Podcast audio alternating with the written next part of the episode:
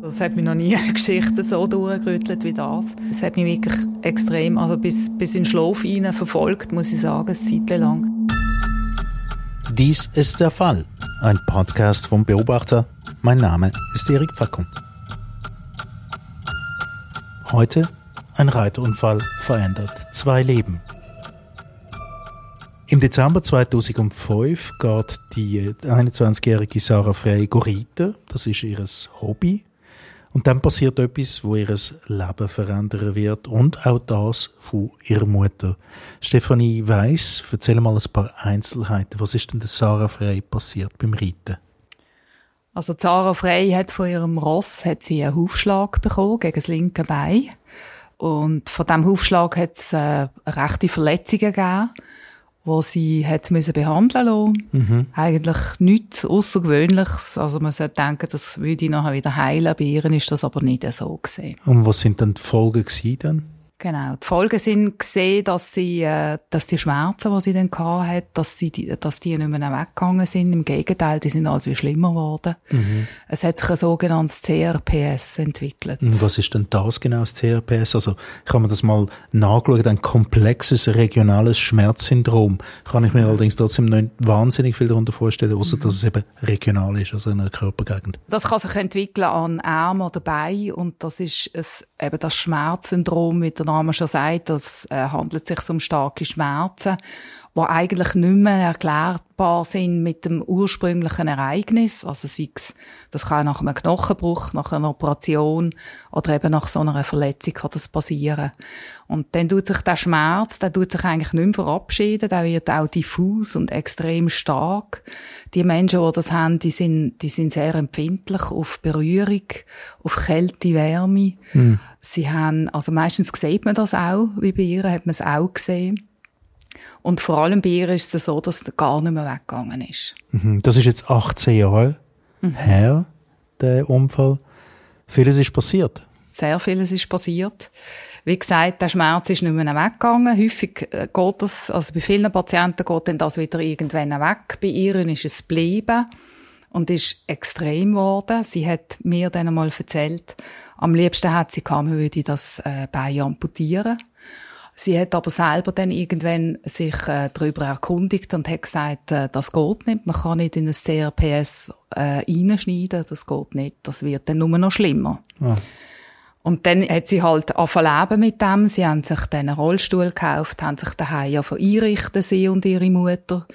Sie hat äh, noch keine Ausbildung gehabt, natürlich mit 21. Sie hat dann versucht, Ausbildungen zu machen. Ist sehr geschickt gesehen mit Programmieren, mit Computerprogrammieren, hat dann Wettbewerb teilgenommen und so mhm. weiter. Und so haben sie sich eigentlich da so ein bisschen eingerichtet, die beiden Frauen. Mhm, aber das, also eine Odyssee vom Schmerz, könnte man fast sagen, immer genau. wieder zunehmend. Ähm, jetzt haben sie sich angefangen zu organisieren, das kostet natürlich auch Geld. Mhm. Was haben jetzt Versicherungen gemacht? Richtig. Also das Erste ist dann gesehen, dass ähm, der, also der Vater, der kurz vorher gestorben ist, der hat für das Kind hat er eine private Unfallversicherung hat er abgeschlossen, vorausschauend. Und die haben sich das Ganze angeschaut und haben, weil eben schon ein IV-Gutachten vorgelegen ist, haben sie gesagt, nein, das ist psychisch, das kann nicht sein, dass das von dem Unfall ist. Also, wir müssten eigentlich gar nichts zahlen. Haben dann aber aus Kulanz haben sie gesagt, sie würden 45 Prozent würden sie trotzdem zahlen. Das haben dann aber die zwei Frauen abgelehnt, weil sie sich halt einfach sehr im Unrecht gefühlt haben. Sie haben einfach gesagt, das ist nicht psychisch. Man sieht dann beide das auch an. Und wir wissen, dass es nicht psychisch ist, sondern dass es somatisiert, also wirklich körperlich da ist. Also Zara Frey hat Hilfe bekommen. Zuerst mal ihre Mutter. Genau. Okay. Und dann äh, nehme ich jetzt mal an, ähm, haben Sie einen Anwalt eingeschaltet? Sie haben dann einen Anwalt gehabt, ja, das ist richtig, nachdem eben so die ersten Gutachten erstellt worden sind. Also es ist ja dann darum gegangen, dass sie einen IV bekommen, dass sie äh, können Hilfsmittel äh, besorgen können, die ihr bezahlt werden. Und dann ist das eben gesehen mit dieser Privatversicherung und da hat ihnen, ist ihnen eigentlich von Anfang an ein Anwalt ihnen beigestanden. Mhm. Und hat er etwas erreicht dann? Der Anwalt hat versucht, einiges zu erreichen. Also es sind ja, insgesamt sind dann sechs Gutachten sind gemacht worden, vier davon von der IV und zwei davon von einem unabhängigen Experten, der äh, spezialisiert ist eben auf das CRPS. Und da hat sie untersucht nach diesen ganz klaren Kriterien, die es gibt, für, für eben das CRPS können zu diagnostizieren. Mhm. Und da hat eigentlich können bestätigen, ja, das ist wirklich ein CRPS, also somatisch, wirklich körperlich und nicht psychisch. Das Blöde ist einfach gesehen, dass vorher schon das IV-Gutachten da war, das gesagt hat, dass es psychisch ist. Und dann haben sich halt alle Versicherungen haben sich auf das gestützt.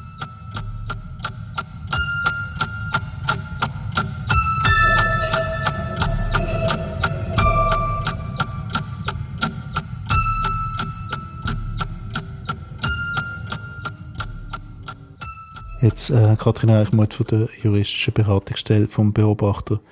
Ähm, eben, was ist jetzt der Unterschied zwischen eben dem Gutachter, wo sagt, das ist psychisch? Was für einen Einfluss hat das dann? Also grundsätzlich sollte das keinen Unterschied machen, ob es psychisch oder physisch ist bei der IV. Also es geht dort immer zuerst um die Wiedereingliederung und nachher um die Rentensprechung. Also eigentlich vom Krankheitsbild her macht das grundsätzlich keinen Unterschied. Mhm, aber bei der Unterstützung macht es auch keinen Unterschied? Bei den Hilfsmitteln. Mhm. Das ist auch eine Wiedereingliederungsmaßnahme. Also das ist beruflich oder sozial jemand wieder einzugliedern. Das ist vorgelagert. Und die IV, so wie ich jetzt das gehört habe im Fall, stützt sich ja da auf das Gutachten, was heißt, es sei eine psychische Erkrankung. Ähm, und auch, wie ich im Fall gelesen habe, ist auch gestanden, es geht darum, dass man die Mobilität muss fördern muss, dass sie darum keine Krücke oder Rollstuhl braucht und sie Treppen brauchen und äh, den Lift. So wie ich das herauslese, ist das der Grund, warum man keine Hilfsmittel finanziert hat. Mhm. Aber Stefanie, die Invalidenversicherung, was macht jetzt die? Es ist ja dann noch etwas weiteres Tragisches passiert und das mhm. hat dann tatsächlich auch eine Veränderung gegeben. Sie hat am Anfang hat sie tatsächlich eine Teilrente bekommen und dann im 2021 hat sie ja noch einen, einen Schlaganfall, also zuerst eine Lungenembolie und, und einen Schlaganfall bekommen und ist auf der ganzen rechten Seite ist sie gelähmt gewesen. Also auf der anderen Seite ist sie dann auch noch gelähmt gewesen. Das heißt, es kommt immer mehr dazu, also? Ja, ja. es ist also mehr dazu gekommen. Und das Blöde ist wirklich gesehen, links hat sie das CRPS gehabt und rechts dann noch die gelähmte Seite. Und das hat eigentlich alles völlig eskaliert dann aufgrund von dieser zusätzlichen Erkrankung. Und sie hat dann auch äh, wirklich, also die Beine haben sich einfach entzünden, beide. Das, mhm. Die sind angeschwollen. Es hat nässende Wunden gegeben und es hat sich mit der Zeit dann sogar eine Knochenentzündung entwickelt, bis hin zu einer Blutvergiftung. Also mittlerweile ist sie, ist sie von einem Rollstuhl angewiesen. Sie haben müssen ein Haus umbauen, nehme ich jetzt mal an, für einen genau. Rollstuhl. Ja, wer trägt denn da die Kosten? Also zuerst hat sie in einem einfach, also in einem normalen Rollstuhl äh, sein und die Mutter äh, und die Tochter, die haben ihr Haus umgebaut, das ist richtig. Sie haben aber Vermögen noch gehabt, sie haben das alles selber zahlt. Und sie haben sogar, äh, also sie haben das alles geschildert, wie sie einen Physiotherapieraum eingerichtet haben, damit Physiotherapeuten zu ihnen zu kommen können. Ein Raum, wo sie Ergotherapie machen können. Also sie haben sich da wirklich so ein kleines Reich geschaffen, dass es wirklich auch gegangen ist, dass sie können daheim gepflegt werden. Dann nach dem Schlaganfall hat sie einen Elektrorollstuhl gebraucht. Und das ist, das ist jetzt zum Beispiel auch etwas, wo, wo ihnen, ihnen nicht gezahlt worden ist. Und da haben sie dann wieder auf neu kämpfen mit dem Anwalt, dass wenigstens der Elektrorollstuhl gezahlt wird. Mhm. Ist, ist dann gezahlt worden? Das weiß ich jetzt eben nicht, das ist noch laufend gesehen. Also was auf jeden Fall gesehen ist, mit dem Schlaganfall hat sie nachher wirklich eine volle IV-Rente bekommen, das ist so. Aber nach wie vor eben hat man in einem ersten Schritt nicht wollen die Hilfsmittel äh, zahlen, nach wie vor. Und das aufgrund von der Begründung, äh, Kathrin, dass, dass das Ganze psychisch ist und nicht physisch? Genau, es ist wirklich ein verrückter Fall. Ähm, es ist auch nicht unüblich, also wir haben da immer wieder so Geschichten am beobachten Beratungstelefon, wo es wirklich darum geht, wenn die körperlichen Ursachen für das Krankheitsbild nicht nachweisbar sind, dass man dann auf die Schmerzschiene geht. Und das ist nicht messbar. Und dort stellen sich einfach viele Fragen, wo gewisse IV-Stellen einfach nicht Antworten wissen und dann kommen die Gutachten dazu und dann wieder ein Gutachten und dann vielleicht die äh, nicht messbaren Schmerzensgeschichten bestärken und in dem Fall scheint es mir ganz danach, dass das so passiert ist. Also zumindest bis zu dem Zeitpunkt, wo sie dann den Schlaganfall hatte. Weil dann haben wir ja etwas Körperliches und wieder etwas Messbares. Gleichzeitig etwas, wo, äh, wo ich mir überlegt habe, eben, dann hat sie noch einen Schlaganfall zu dem ganzen, ganzen Problem mit, mit dabei. Ähm, kann sie dann überhaupt noch arbeiten zu dem Zeitpunkt? Also da, wo ich sie kennengelernt habe, jetzt eben im, also dieses Jahr, hat sie nicht mehr können arbeiten. Nein, mhm. ist sie wirklich nicht mehr fähig gewesen, weil sie hat die ganze rechte Seite hat sie nicht mehr können brauchen. Sie hat mit der linken Hand, hat sie noch, sie ist sehr viel am Handy gesehen. Sie hat ihren sozialen Kontakt, hat sie eigentlich so über Social Media gehabt und so. Und ich glaube, das ist auch gut gesehen für sie. Das ist so wie ein Fenster zur Welt noch gesehen. Und sonst ist sie einfach den ganzen Tag und auch die ganze Nacht ist sie in diesem Rollstuhl gesehen. Und Mutter, Karin? Mutter hat, hat Tag, sie betreut. Die Mutter hat Tag und Nacht, genau, hat sie eigentlich betreut. Sie ist sogar äh, mit im Spital gesehen und hat geschaut, dass äh, ja nicht jemand an das Bein ankommt. Sie hat auch genau gewusst, wie sie wie sie sich mobilisieren um aufs WC zu gehen. Oder sie hat auch gewusst, wenn sie etwas braucht und so. Und sie, hat mir, sie haben mir dann auch erzählt, dass zum Beispiel, wenn die Tochter irgendwie um drei Uhr morgen äh, etwas braucht hat, dann hat sie die Mutter angerufen, dann ist sie ins Auto gestiegen und ihr im Spital helfen.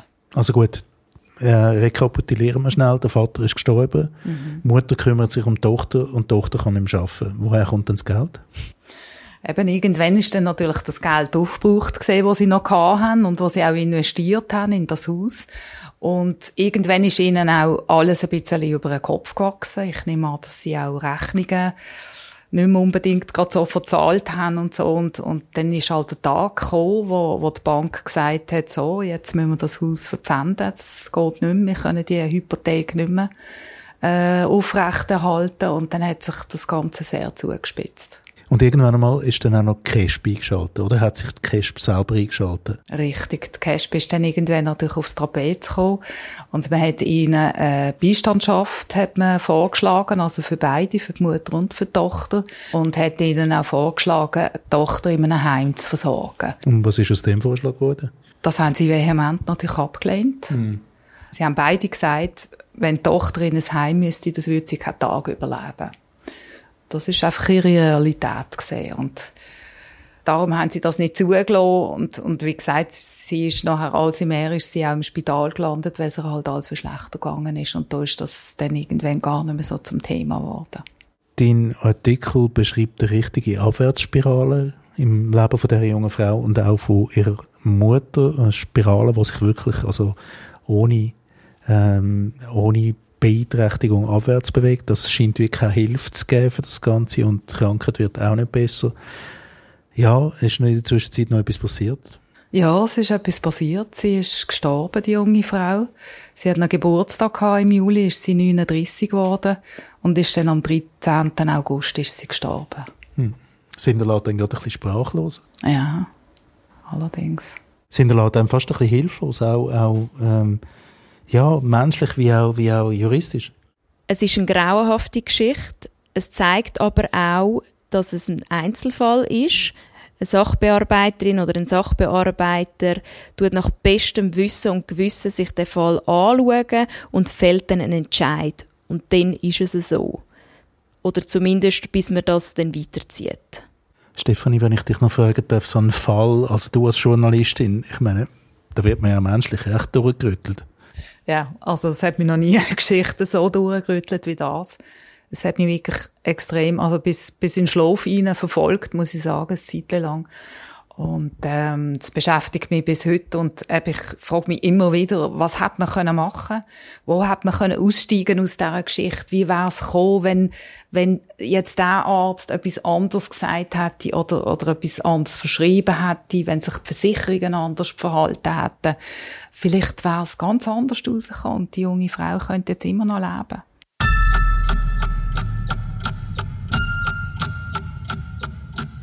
Der Fall, ein Podcast vom Beobachter. Produktion Erik Facon und Emanuela Kählin. Nachzulesen ist diese Episode im Heft vom 9. Juni 2023. Haben Sie Fragen oder Anmerkungen?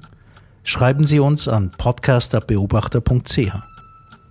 Diesen Podcast können Sie übrigens abonnieren bei Spotify, Apple Podcasts oder wo auch immer Sie Ihre Podcasts beziehen.